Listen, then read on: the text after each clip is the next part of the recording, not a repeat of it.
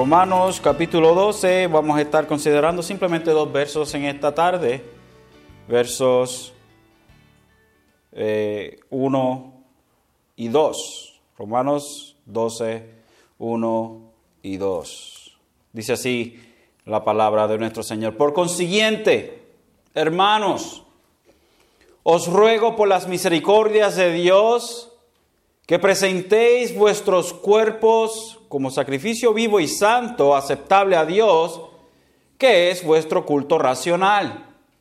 Y no, y no os adaptéis a este mundo, sino transformaos mediante la renovación de vuestra mente para que verifiquéis cuál es la voluntad de Dios, lo que es bueno, aceptable y perfecto. Gracias, Señor. Hemos terminado la sección didáctica o la, sección de enseñanza y ahora entramos a la práctica. ¿Cómo se resuelve todo lo que hemos acabado de, todo lo que hemos aprendido hasta ahora, desde el capítulo 1 hasta el capítulo 11? ¿Cómo esto se vive a, a la luz? ¿Cómo se vive a la luz del entendimiento de lo que hemos acabado de procesar durante los primeros 11 capítulos. Ahora, ¿qué respuesta, qué respuesta merece tanta eh, iluminación? Eh, ¿qué, ¿Qué respuesta merece tanta iluminación? ¿A qué me refiero con iluminación? Es cuando algo que está en la oscuridad se le alumbra un bombillo, una luz, un flashlight. Algo que estaba en la oscuridad y de momento se alumbra y todo queda claro. Ahora, ¿qué respuesta merece esta iluminación? ¿Qué respuesta merece esto que se nos ha enseñado a nosotros? ¿Qué iluminación? ¿De qué estoy hablando? ¿Qué clases de iluminaciones se nos ha dado a nosotros? Bueno, se nos ha dado la iluminación de que el Evangelio es poder de Dios para todo aquel que cree. Creo que eso es bueno. También se nos ha dado la iluminación de que la ira de Dios se revela en contra de toda impiedad e injusticia de los hombres.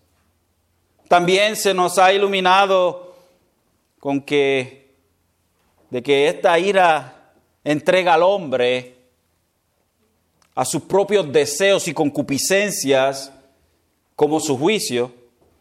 La iluminación de que tanto el judío como el gentil son iguales, de culpables de romper la ley de Dios. La iluminación de que la ley es nuestro ayo o nuestro, nuestro tutor que nos enseña nuestra verdadera condición de pecadores impedernidos. La iluminación de que no es por las obras de la ley que el hombre es justificado.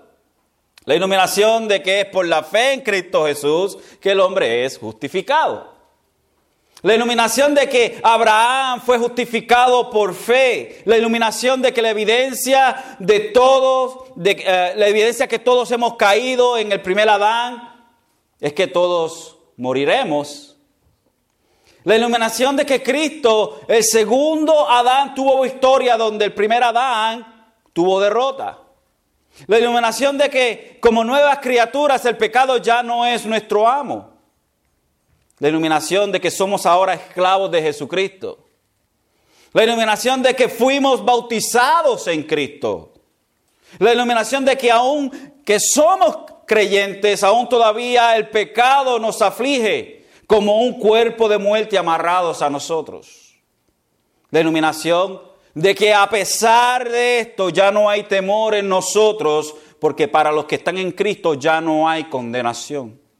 La iluminación de que la creación entera aún gime y sufre dolores de parto hasta ahora, y no solo ella, sino que también nosotros mismos, que tenemos las primicias del Espíritu, aún nosotros mismos gemimos en nuestro interior, aguardando ansiosamente la adopción como hijos, la redención de nuestros cuerpos.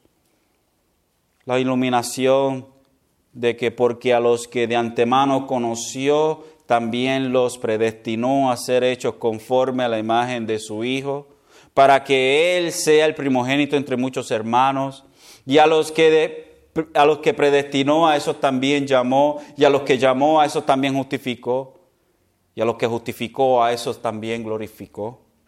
La, iluminación de que nada nos puede separar del amor de Cristo. La iluminación de que no todo Israel es Israel. La iluminación de que Dios como el alfarero es libre de hacer conforme a su plan perfecto desde antes de la fundación del mundo. La iluminación de que Dios no ha terminado con Israel. La iluminación de que las riquezas, la sabiduría, el conocimiento de Dios son insondables o son inescrutables o son como un pozo sin fondo. La iluminación es porque de Él, para Él, por Él y para Él son todas las cosas. A Él sea la gloria para siempre. Amén. Ahora vuelvo y repito, ¿Qué respuesta merece tan inimaginable iluminación? ¿Qué respuesta se merece entonces esto que se nos ha enseñado a nosotros? ¿Cuál debe ser la contestación correcta? ¿Cuál debe ser la reacción a tan gran reacción? Pablo en este capítulo 2 entonces nos enseña cuál debe ser la reacción y un breve bosquejo de lo que estaremos viendo en este capítulo 12 se ve de esta manera. El verso 1 y el verso 2 llamaríamos cuál ha de ser la actitud del creyente justificado para con Dios que, y el verso 3 al 8, cuál ha de ser la actitud del creyente justificado para con otros cristianos. Y la otra es, versos 14 al 21, cuál ha de ser la actitud del creyente justificado para con los extraños, incluyendo a los enemigos. Ciertamente la iluminación que a nosotros se nos ha dado, lo que hemos aprendido a través de los primeros 11 capítulos, tienen absolutamente que ver con lo que vamos a ver en este capítulo 12. Es el, el, el próximo paso más lógico. Este es un capítulo que nos ayuda nos ayudará a responder adecuadamente a la obra que ha sido realizada en nosotros, llamándonos a hacer un sacrificio de vida que resulta de olor grato para nuestro Dios. Entonces el verso 1 del capítulo 12, Pablo nos habla y nos dice, por consiguiente, o en vista de lo que hemos visto hasta ahora, hermanos. Por consiguiente, hermanos, por consiguiente, creyentes, por consiguiente, ustedes que han sido redimidos, por consiguiente, ustedes que fueron escogidos desde antes de la fundación del mundo, por consiguiente, ustedes que creyeron en Jesucristo, por consiguiente, ustedes que creyeron y fueron justificados y son santificados y serán glorificados. Por consiguiente, hermanos, os ruego, os ruego les suplico por las misericordias de Dios. So, el apóstol hace un llamado con un ruego, el llamado con el ruego por la misericordia de Dios. Hermanos, por la misericordia de Dios les ruego esto, esto, esto y lo otro. Eso es lo que vemos aquí. Hermanos, en vista a lo que hemos visto y por las misericordias de Dios, les ruego. Ahora, ¿qué quiere decir Pablo con esto de las misericordias de Dios? Es, es, bueno, es todo lo que Dios ha hecho con nosotros.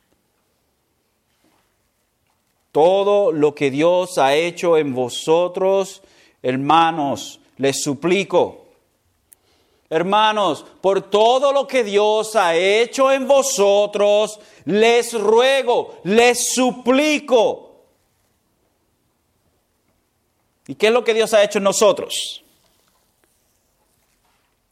¿Qué es lo que Dios ha hecho en nosotros? Dios nos ha dado a nosotros una naturaleza nueva. Dios, a pesar de nuestro pecado, a pesar de nuestro estado de esclavitud al pecado, Él entregó a su Hijo aun cuando nosotros estábamos hundidos en el lodo del pecado. Él entregó a su Hijo amado. Desde antes de la fundación del mundo decidió salvarnos aún sabiendo que íbamos a nacer pecadores.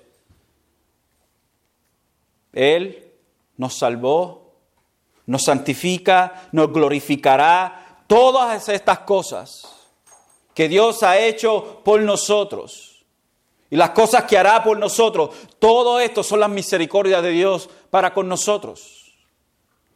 La misericordia de Dios que se revela en el hecho de que Él no nos da a nosotros aquello que sí merecemos, que es tormento eterno en el infierno.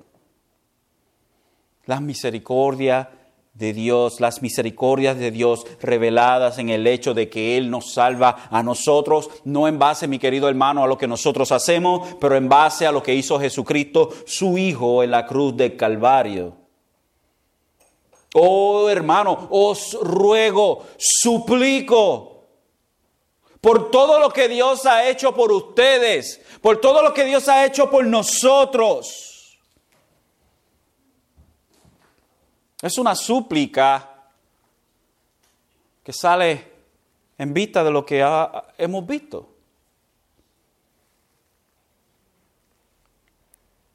Luego continúa diciendo que presentéis vuestros cuerpos.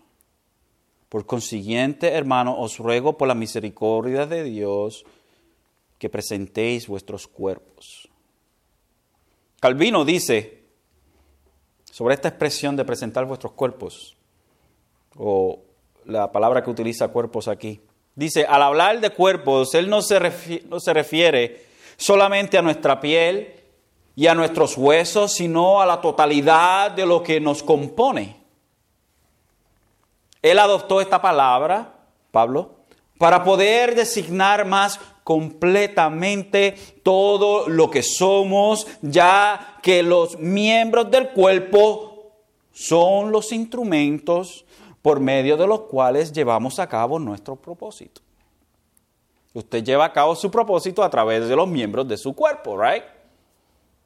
Usted piensa lo que va a hacer, o, cuando usted va, tiene hambre y quiere buscar algo a la nevera y quiere comerse algo, usted utiliza su cuerpo para llevar a cabo aquello que desea usted. So, Pablo, en otras palabras, nos está hablando de todo lo que nosotros somos entonces. Es para que no se quede nada afuera, embarcarlo. Que presentéis vuestros cuerpos. Una vez que ya hemos tenido nosotros una naturaleza regenerada, una naturaleza que ahora sirve a Dios, una naturaleza que no está esclava al pecado, sino que es libre del pecado, divorciada del pecado, y es una naturaleza ahora que es esclava a Jesucristo, nosotros entonces tenemos la habilidad que antes no teníamos. Y era de llevar esclava o esclavo nuestro cuerpo o llevar y presentar nuestro cuerpo como un sacrificio vivo a Dios. Una habilidad que se nos dio a nosotros. Que presentéis vuestros cuerpos como sacrificio vivo y santo. Hebreos, Hebreos 13, eh, 15 al 16 nos dice, por tanto, ofrezcamos continuamente mediante Él sacrificio de alabanza a Dios, es decir, el fruto de labios que confiesa su nombre. Y no os olvidéis de hacer el bien y de la ayuda mutua, porque de tales sacrificios se agrada a Dios. Y Primera de Pedro 2.5 nos dice, también vosotros como piedras vivas, sed edificados como casa espiritual para un sacerdocio santo, para ofrecer sacrificios espirituales aceptables a Dios por medio de Jesucristo. Pablo nos insta, Pablo le insta a los hermanos de Roma, les ruega y utiliza la misericordia de Dios por lo que Dios le ha hecho a ustedes, por lo que Dios les ha dado a ustedes, en vista de lo que han aprendido. Hermanos, presenten sus cuerpos como sacrificio vivo y santo. J.C. Ryle, el obispo J.C. Ryle, escribió algo interesante. Dice, uno puede que diga, o perdón, no J.C. Ryle, um, Barclay, se me olvidó escribir el nombre. Barclay dijo, uno puede que diga, voy a la iglesia a dar culto a Dios, pero debería también decir, voy a la fábrica la tienda, la oficina, la escuela, el garaje, la mina, el, el astillero, el campo, el jardín, a la cocina, a dar culto a Dios. Esto no quiere decir precisamente estar cantando himnos o pensando en Dios o dando testimonio mientras se trabaja, lo cual tal vez nos eh, nos restaría concentración en lo que estamos haciendo, sino hacer lo que se espera de nosotros lo mejor posible, como si fuera, como que es para la gloria de Dios. So, este sacrificio vivo y santo no es nosotros simplemente estar aquí en la iglesia o venir un domingo o venir un miércoles, pero que presentemos, en otras palabras, nuestras vidas dedicadas, dadas, presentadas delante de Dios para su agrado. Nuestras vidas dadas a Dios para su complacencia, para su agrado. En otras palabras, todo lo que hacemos, lo hacemos para la gloria de Dios en vista de lo que Él ha hecho por nosotros.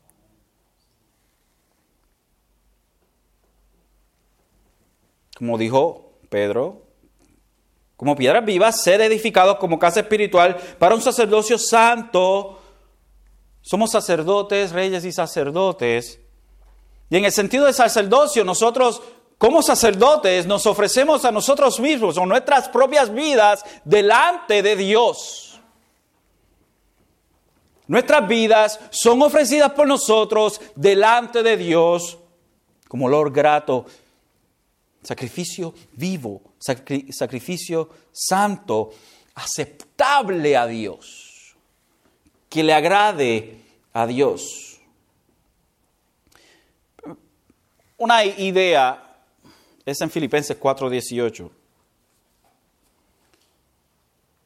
Se lo dice Filipenses 4:18, después que Pablo habla de, de sus grandes batallas y de en todo lo que él ha aprendido. Vamos, vamos a leer más arriba, vamos a tomarlo de más arriba para que tengamos un contexto.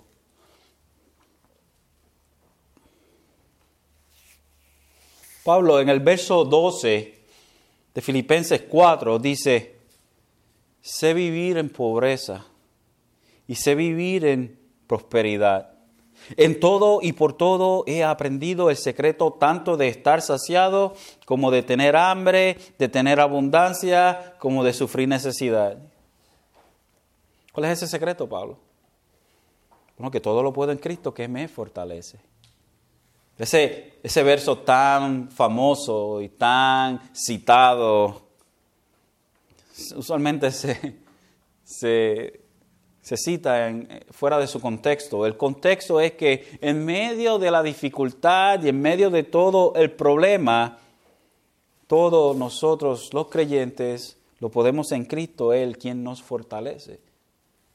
No es que queremos propiedades o queremos trabajos y todo eso, y, decimos esta, esta, lo que se ha tomado ahora, lo que es ahora es una frase, en vez de un texto de la Biblia con un contexto, ahora se toma como si fuera una frase, todo lo puedo en Cristo que me fortalece, Filipenses 4:13.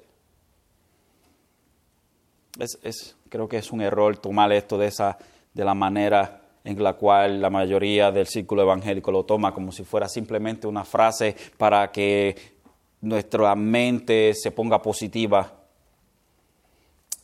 El verso 14 dice, sin embargo, habéis hecho bien en compartir conmigo en mi aflicción. Y vosotros mismos también sabéis, filipenses, que al comienzo de la predicación del Evangelio, después que partí de Macedonia, ninguna iglesia compartió conmigo en cuestión de dar y recibir, sino vosotros solos. aparentemente la iglesia de Filipo estaba ayudando a Pablo a financiar su obra evangelística, su obra de apostolado, ya que nadie más quería ayudarle. Y él dice, verso 16, porque aún en Tesalónica enviasteis dádivas más de una vez para mis necesidades. Estos hermanos Pablo los amaba, había un amor aquí porque ellos eran los únicos en algún tiempo que estaban ayudando y estaban trayéndole a Pablo, they were caring for Paul, estaban, eh, eh, eh, le importaba el hecho de que era necesario que Pablo llevara el Evangelio, por ende ellos decidieron ayudarle Verso 17, no es que busque la dádiva en sí. Él no busca el regalo en sí, sino que lo que busca, dice, sino que busco fruto que aumente en vuestra cuenta. El hecho de que ellos estaban dispuestos a ayudarle a, a ellos, el hecho de que ellos querían servirle a Él, era de beneficio para ellos. Y el verso 18 dice, pero lo he recibido todo y tengo abundancia, estoy bien abastecido, habiendo recibido de Epafrodito lo que habéis enviado. Y miren lo que él llama a lo que ellos enviaron. Fragante aroma, sacrificio aceptable, agradable a Dios. Sostenemos esta iglesia que el sacrificio de ellos en enviarle a Pablo y servirle a Pablo era agradable, fragante aroma, aceptable a Dios. No era el dinero, pero el sacrificio que ellos hicieron por el hombre de Dios. Primera de Pedro 2.20 dice pues, ¿qué mérito hay si cuando pecáis y sois tratados con severidad, lo soportáis con paciencia. Pero si cuando hacéis lo bueno, sufrís por ello y lo soportáis con paciencia, esto haya gracia con Dios. En otras palabras, es aceptable a Dios. El patrón que vemos aquí es que en medio quizás de necesidades, en medio de, de dificultades, con todo eso nuestras vidas son presentadas a Dios como un sacrificio. Sacrificialmente nosotros servimos a Dios. Luego Pablo dice, y termina esta frase en el del verso 1, algo que parece extraño, y dice, que es vuestro culto racional.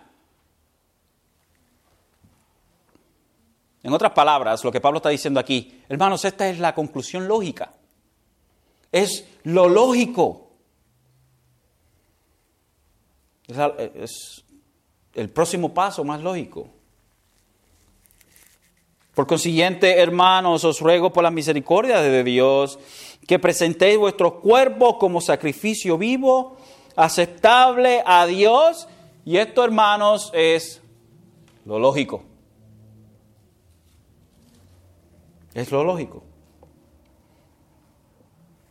Hermanos, les ruego que debido a lo que Dios ha hecho en y por ustedes, presenten sus vidas o entreguen sus vidas a Dios en agradecimiento a Él, porque es lo que Él acepta. Esto es nuestro servicio lógico. La conclusión lógica es que aquellos deben que, aquellos deben a Dios su servicio más consagrado y abnegado. El servicio donde uno se niega a sí mismo y se entrega a Dios. Y notemos algo interesante, que este sacrificio es de vida. No como el antiguo pacto, que eran sacrificios de animales muertos. ¿Por qué ahora no es así? ¿Por qué ahora no son sacrificios de animales muertos? Hebreos 10, 20 al 22 nos dice, por un camino nuevo y vivo que Él inauguró, Jesucristo eso es, para nosotros por medio del velo, es decir, su sangre, a través de la sangre de Jesucristo, se inauguró un camino nuevo y puesto que tenemos un gran sacerdote sobre la casa de Dios, acerquémonos con corazón sincero en plena certidumbre de fe, teniendo nuestro corazón purificado de mala conciencia y nuestro cuerpo lavado con agua pura. Debido a la sangre de Jesucristo, hay un camino nuevo y ya no hay más sacrificios de animales muertos pero que hay un sacrificio de hombres y mujeres vivos delante de Dios. Es un sacrificio de vida, no un sacrificio de muerte. El Salmo 116, el cual leí al comienzo del servicio, dice, miseria, me rodearon las ligaduras de muerte, me encontraron las angustias del Seol en angustia y dolor había yo hallado la, salvación entonces del, del, salmista. Entonces invoqué el nombre del Señor diciendo, oh Señor, libra ahora mi alma. Estaba yo postrado y me salvó. Y mire la gratitud del salmista. Tomaré la copa de la salvación e invocaré el nombre del Señor. Ahora pagaré mis votos al Señor delante de todo su pueblo. En la miseria clamó al Señor, el Señor le salvó y ahora él está agradecido y sacrifica su vida para el Señor. El catecismo de Heidelberg dice, tiene una pregunta, una respuesta interesante. Dice, ¿cuántas cosas debes saber para poder vivir y morir piadosamente con ese consuelo? Tres cosas. Primera, ¿cuán grandes son mis pecados y mi miseria? Segunda, ¿cómo soy redimido de todos mis pecados y mi miseria? Y tercera, ¿cómo he de agradecer a Dios esa redención? Mire, qué interesante entonces.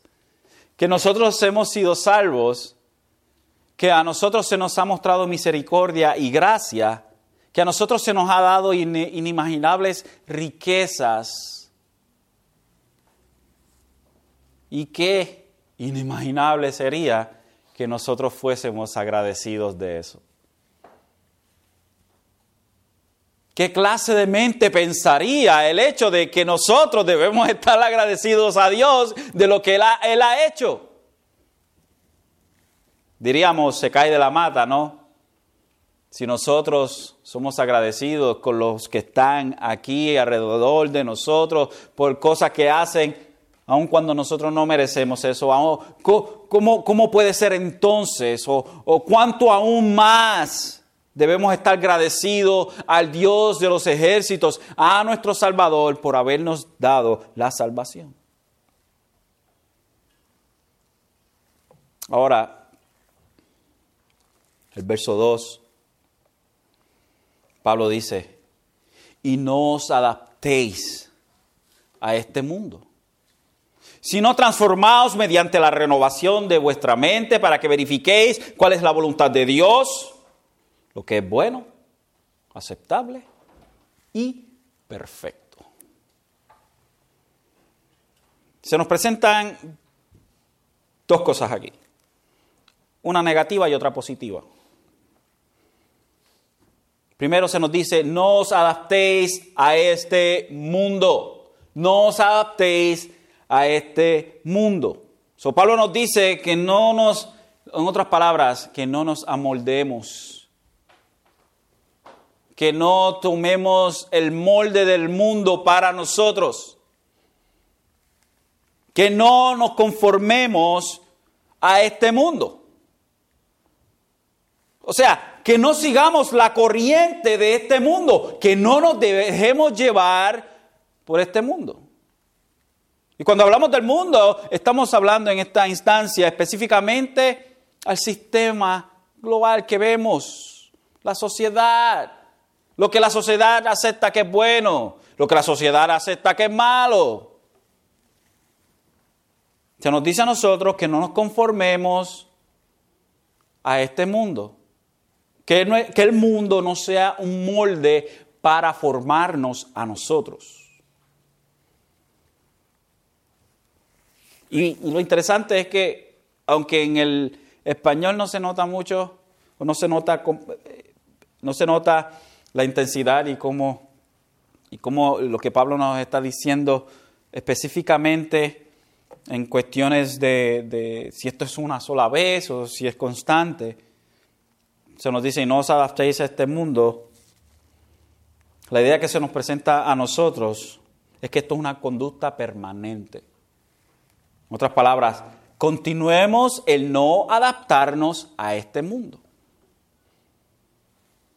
Continuemos el no conformarnos a este mundo. Continuemos es que una forma de vida.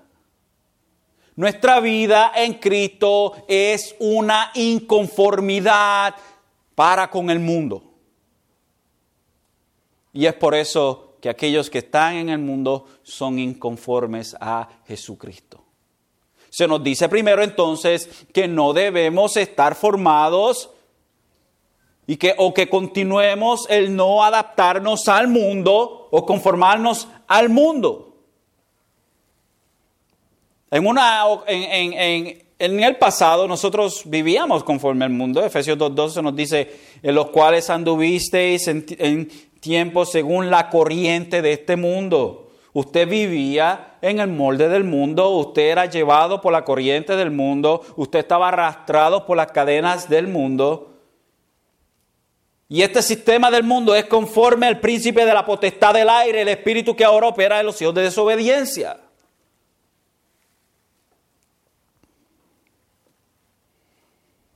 So Pablo nos dice, y no os adaptéis a este mundo, sino transformaos mediante la renovación de vuestra mente. Eso se nos dio una negativa primero y la negativa es que no nos conformemos a este mundo o que sigamos nosotros el no conformarnos a este mundo. Y ahora se nos da una positiva, ok, esto es lo que no deben hacer, ahora les voy a dar lo que sí deben hacer, y es sino que transformados mediante la renovación de nuestras mentes. Y aquí la idea es, es hermosa. Nuevamente, en el español no se refleja tanto, pero la idea que se nos presenta aquí en el original es, dejaos transformar por la renovación de vuestra mente. Dejaos transformar. El verbo está en, pasivo, eso que la acción la hace otro. Y es dejaos transformar. Dejaos transformar por la renovación de vuestra mente. Y lo que Pablo nos dice es que nosotros debemos ceder, en otras palabras, a la gente, no a la gente, a la gente, a las personas, pero al agente de renovación en nosotros, quien es el Espíritu Santo. Son nuestra mente, nuestro ser es renovado y la palabra es metamorfosis, es transformado. Dejaos transformar por la renovación de nuestra mente. Somos transformados en la renovación de nuestra mente. Y es una acción continua. Continua, continua. Continuemos dejándonos transformar nuestras mentes. Y el Espíritu Santo es el agente que lo hace en nosotros. Es el, el ser constantemente llenos o guiados por el Espíritu de Dios. ¿Para qué? ¿Para qué es el ser? ¿Para qué nosotros debemos ser llevados? ¿Para qué nuestra mente debe ser renovada? ¿Para qué tiene que haber una transformación de nuestra mente? ¿Por qué? Pablo nos dice, para que verifiquéis cuál es la voluntad de Dios, lo que es bueno, aceptable y perfecto. Lo que es bueno, aceptable y perfecto. ¿Qué es lo bueno y aceptable y perfecto? Y todas estas cosas. Bueno, conocemos entonces la voluntad de Dios cuando nuestras mentes son guiadas son llenas del Espíritu de Dios. Y es el Espíritu de Dios el que conoce la mente de Dios. Ahora, no estamos hablando aquí del, plan de Dios o de la voluntad de Dios no revelada, porque Dios no ha revelado todo, porque hay cosas que le pertenecen a Dios. Las cosas no reveladas le pertenecen a Dios. Sin embargo, nosotros, lo puedo poner en mute. Sin embargo, nosotros somos, o debemos, perdón, buscar, debemos alinearnos, debemos dejarnos llevar, no por la corriente del mundo, pero por el Espíritu que habita en nosotros, este Espíritu Santo, el cual no es una fuerza, el cual no es un sentimiento eléctrico, el cual es una persona, la tercera persona de la Trinidad. Qué interesante. Eso que para nosotros conocer la voluntad de Dios, la voluntad, esto es revelada de Dios, debemos ser renovados, o nuestras mentes deben ser renovadas, o debemos nosotros ser renovados por el Espíritu de Dios la gente de renovación, de transformación, es el Espíritu de Dios y el cual nos va transformando día tras día a la imagen de Jesucristo. Para que verifiquéis entonces cuál es la voluntad de Dios. ¿Cuál es la voluntad de Dios? Lo, bueno, lo que es bueno, lo que es aceptable y perfecto.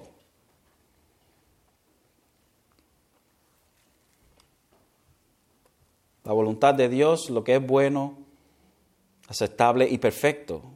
Es deleitarnos, hermanos, como dice el salmista en el Salmo 119, 47, y me deleitaré en tus mandamientos, los cuales amo. Qué grande, ¿no? Qué grande nuestro Dios. Y quiero dejarles con esto. Abarcaremos aún más la semana que viene en este verso. Gregorio de Nacianceno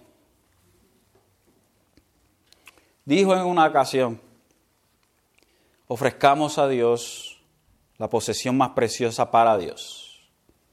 Devolvamos a la imagen lo que se ha hecho en semejanza a la imagen. Reconozcamos nuestra dignidad.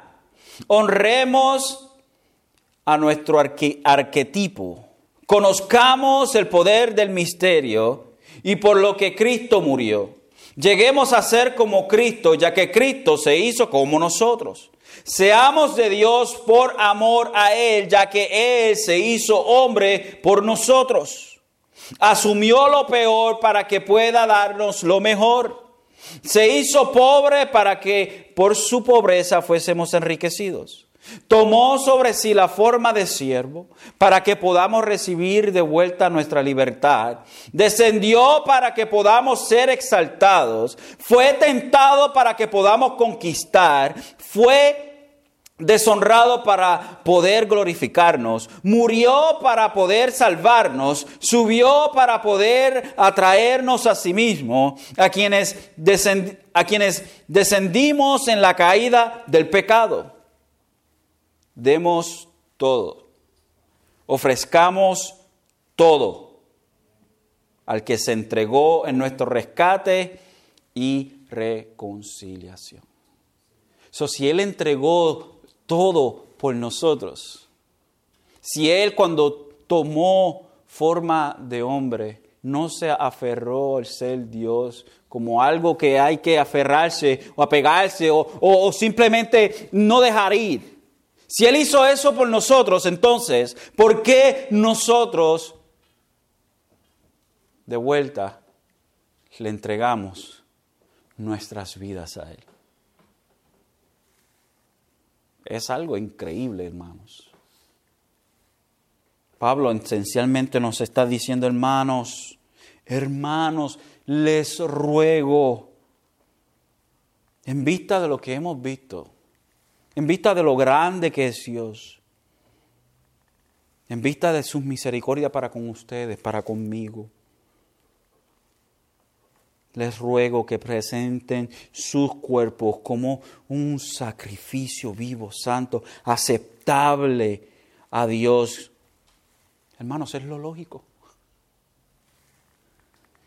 Y no, hermanos, no nos dejemos llevar no, no, dejemos que nuestras mentes y nuestras acciones sean moldeadas por el mundo, sino que nuestra mente, nuestro ser, nuestro espíritu, nuestra alma sea moldeado por el moldeador perfecto, el Espíritu de Dios, para que así podamos conocer la voluntad de Dios. Y esto, hermanos, es bueno y es aceptable y es perfecto. Amén.